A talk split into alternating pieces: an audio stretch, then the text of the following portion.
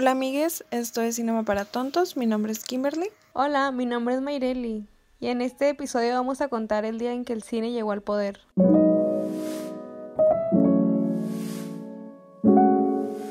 Amiga, ¿cómo estás? En el episodio de hoy vamos a hablar de lo que es considerada por muchos como la mejor película de todos los tiempos del cine estadounidense. Creo que ya desde la introducción te, te crea una expectativa acerca de todo lo que logró. Sí, amiga, es una película que en verdad marcó mucho la forma en la que conocemos el cine y que aún el día de hoy este, está muy presente a la hora de contar historias. Y para hacerles un poquito más relevante, les estamos hablando del Ciudadano Kate, dirigida por Orson Welles. Pero cuéntanos, ponlos un poquito en contexto a ellos.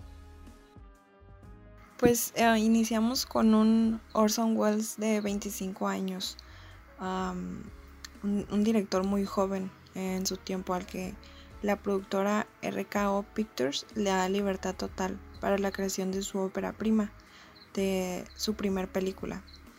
Ah, pues él cuenta con toda esta libertad ah, creativa en todos los ámbitos, desde lo que es el reparto, lo que es la historia, las tomas, todo.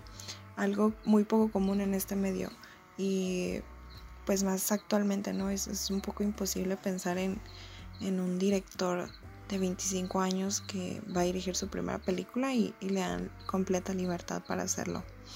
Pero Orson Welles toma el reto y nos entrega esta cinta que terminó revolucionando cómo entendemos la cinematografía de los personajes, la narración y cómo es que él logra poner todo esto en una escena.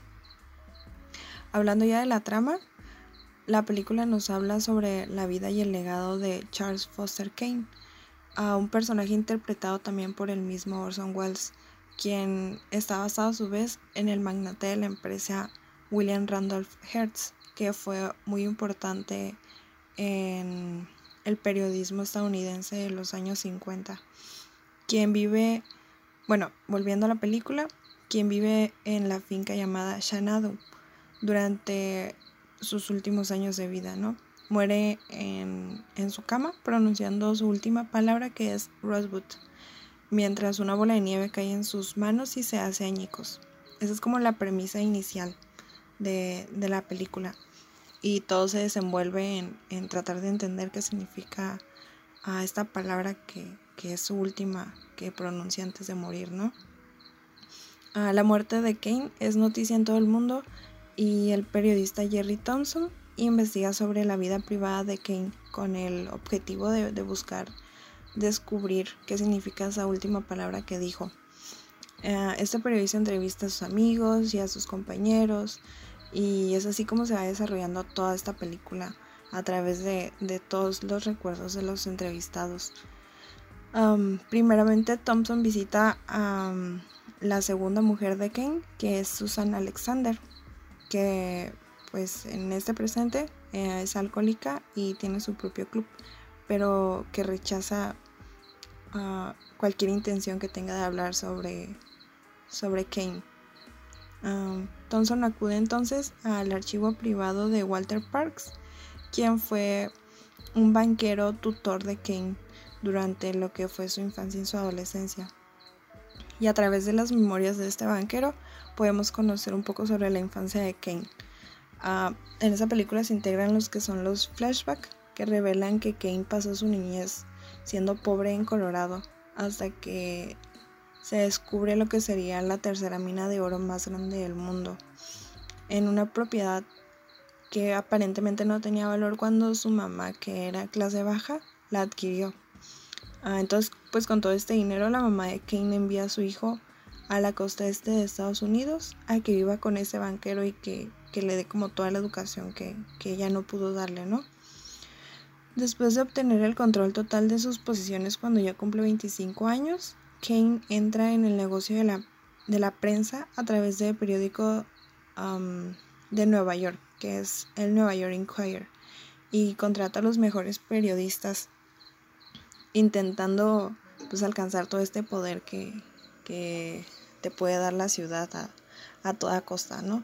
Manipulando lo que muestra en su periódico y a su vez casándose con Emily Monroe, quien sería su primera esposa y que convenientemente es la sobrina del presidente de los Estados Unidos. Pero eh, pues este matrimonio se disuelve con los años porque no, no había amor y empieza a su vez una aventura amorosa con Susan Alexander, quien es la primera mujer a la que entrevistó el, periodista. Ah, para este entonces ya hay como una rivalidad con su primera esposa porque descubre la infidelidad y finaliza el matrimonio y su carrera política, pues ya que su padre era el presidente de los Estados Unidos. Mm, después de esto, Kane se casa con su amante y la obliga a ejercer como cantante de ópera, pero era una carrera para la que ella no estaba, no tenía ni el talento ni la ambición para poder ejercerlo. Entonces Kane le permite abandonar esa carrera solo después de que ella intenta suicidarse para que después ella pueda separarse de él. Ah, al final, Kane pasa sus últimos años construyendo y llenando de riquezas la finca en la que vive, pero en la que vive solo, únicamente su personal. Y aquí vemos que el mayordomo le cuenta al periodista que Kane había dicho Rosewood, que es pues su última palabra antes de morir, después de que Susan lo dejase también, justo después de ver la bola de nieve. Entonces aquí vemos como estos objetos que son muy especiales para él y, que tienen como este enigma, ¿no? Cuando ya estamos por terminar la película, se terminan todos estos flashbacks y sin haber descubierto el significado, ya en la finca de Kane, se están catalogando todas sus pertenencias, pues porque Kane ya había fallecido desde carísimas obras de arte hasta muebles que pues no tienen valor. Y es entonces cuando Thompson, el periodista, admite que es incapaz de resolver el misterio y concluye que Rosewood ah, será siempre un, enigma, ¿no? Esa, esa palabra. Ah, pues la película en sí no concluye aquí porque sí se logra resolver el misterio, pero los invitamos a que los descubran por ustedes mismos. Pueden encontrar esta película en diversas plataformas y les aseguramos que al final es un gran giro y que resulta hasta poético poder entender qué significaba Rosewood y por qué era tan importante para Kane. En esta película técnicamente no hay nada inventado, pero Orson Welles logra combinar muchas técnicas que, que ya existían para lograr esta esta síntesis perfecta, ¿no? Y para contar la historia. Wow, amiga, y vaya que sí, este, nos queda claro que, que va a ser un misterio siempre, porque la he mirado varias veces y no logro descifrar. Bueno, y uno de los aspectos más innovadores fue en la manera en la que se le dio el uso a la profundidad de campo, que si bien otros directores anteriormente ya la habían utilizado, es Orson quien lo hace durante casi todas las escenas. Sin embargo, algunas tomas que aparentemente tienen una gran profundidad de campo este, fueron el resultado de efectos ópticos, como lo es en la escena en la que donde Kane interrumpe en la habitación de Susana Alexander después de que intenta hacer la parte del suicidio. En el fondo de la escena, Cake y otro hombre entran a la fuerza a la habitación. Mientras en el mismo campo, este, también se logra observar el frasco de la medicina y un vaso con una cuchara que están como primer plano. Este, y esa toma se consideró en realidad como una pintura mate. Este, como se dice que primero fue firmado el primer plano con el fondo oscuro y luego se iluminó como el fondo, logrando que después se oscureciera el primer plano, se, robinó la película y se volvió como a grabar la escena para lograr como juntar todo y dieran como que se manejó en claroscuro, que eso fue influida por el expresionismo alemán. Por primera vez en el cine moderno la luz no ilumina como todo el plano, eh, ya se encuentran sombras y luces como en diferentes puntos, así como el notable uso de los movimientos de la cámara que en este se utilizó el empleo de grúas, el dolly y el traveling, que también encontramos como técnicas para usar el flashback que ya había sido como empleada en películas anteriores como Cumbres Borrascosas que fue en 1939 y también El Poder y la Gloria en 1933 pero ninguna de ellas se enfoca o se enfrascó tanto en esta técnica como lo hizo la película El Ciudadano Kane. Sí, justo hablando del claroscuro y de cómo está influenciado por el expresionismo alemán, en el capítulo anterior que hablamos acerca de la película Metrópolis, si, si recuerdan hablamos de que Metrópolis es, está inspirada en el expresionismo alemán, entonces ahí podemos ver similitudes entre las películas cómo es que el, el claroscuro um, ayuda tanto para, contar la historia, ¿no? Pero pasando a, datos que nos parecieron muy curiosos acerca de esta película,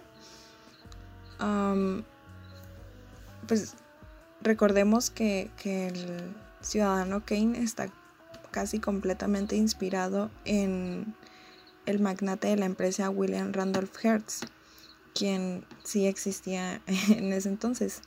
Y a él le enfurecía mucho oír hablar acerca de esta película cuando se estrenó. Tanto que prohibió cualquier anuncio, crítica o mención en, sus periódicos, ¿no? de los cuales era dueño, que, también a su vez se encargaban de difamar a Orson Welles. Pero aunque todos estos esfuerzos lograron afectar el éxito de la película, pues a la larga resultaron muy inútiles porque ahorita es considerada una de las mejores películas que han existido y pues toda la referencia que hacemos a, este magnate es, es, gracias a esta película, ¿no? Al paralelismo que se le da con el ciudadano Kane. Y pues resulta hasta cierta, de cierta manera irónico que todos estos intentos de Hertz por terminar con, con este film ahora están conectados con él y, que es casi imposible no recordar la película y, recordarlo a él o, viceversa. Sí, y es que en la introducción de la película, sin los nombres de las estrellas, fue algo único en su tiempo. Las cintas antes presentaban a todo el elenco, a producción y después comenzaban las películas. Otra innovación fue el poner su nombre junto al del director de fotografía, Gregor Tolan, dándole la importancia que tuvo en el desarrollo de la cinta.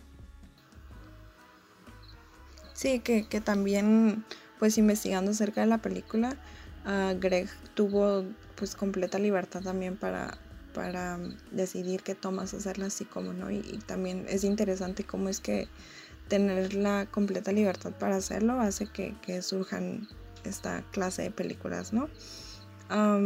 bueno, les habíamos comentado también anteriormente que la productora RK Pictures ah, le da la completa libertad de hacer la película que quiera Orson, pero esto se debía ya que, ya que él contaba con una trayectoria en teatro y en la radio y que en 1983 él transmitió el famoso programa radiofónico sobre la guerra de los mundos que en ese entonces era uno de los primeros ah, programas que, se escuchaban por la radio y, que la gente creyó que había sido real y que provocó todo este pánico masivo porque en verdad la gente creía que, estaba ocurriendo esta guerra.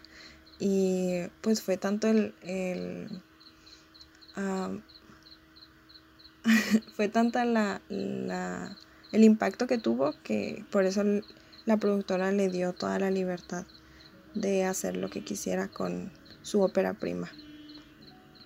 Ah, pero bueno, para finalizar con este episodio, pues es innegable todas estas aportaciones que nos logró dejar quien fue el joven Orson Welles para que hoy logramos ver películas que siguen alguna de las normas o características que nos deja el ciudadano Kane como todo esto de los flashbacks que podemos ver en películas actuales como en Memento o, en Harry Potter o que podemos ver en diversas películas que, consumimos hoy en día y que se siguen generando hoy en día, ¿no? Y también de cómo representan esta historia con el uso de las luces y de las sombras y, y que también encontramos en películas actuales que seguimos consumiendo pues casi todos los días, ¿no?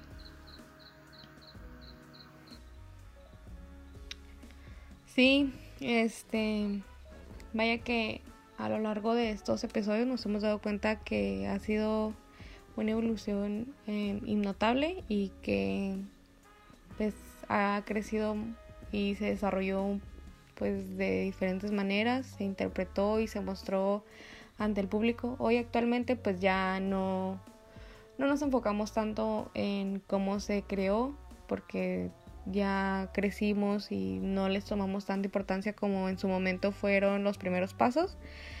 Pero pues esperamos que les que hayan disfrutado el episodio de hoy y los esperamos en el siguiente para conocer sobre el día en que el cine que el en que el cine que el cine se hospedó en un hotel.